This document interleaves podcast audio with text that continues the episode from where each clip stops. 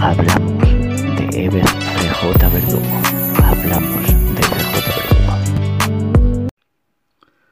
Hola a todos y bienvenidos a otro vídeo. Quería reaccionar con vosotros que vierais esta publicación de Henry Cavill. Mirad.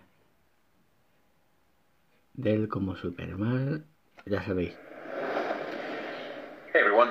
Hey everyone, I wanted to wait until the weekend was over before posting Es, this. es uh, because I wanted to give you all vale. a chance to watch Black Adam.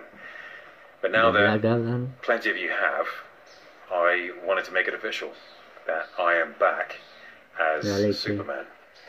And the image you see on Mira, this post mira, mira. and Sí. what you saw in Black Adam are just a very small taste. No va a of ser la, to última, come. la única vez. So uh, Sí, there's lots to be va a thankful fundarse otra vez el traje. ¿eh? Y va a I'll ser get to eso. that in time.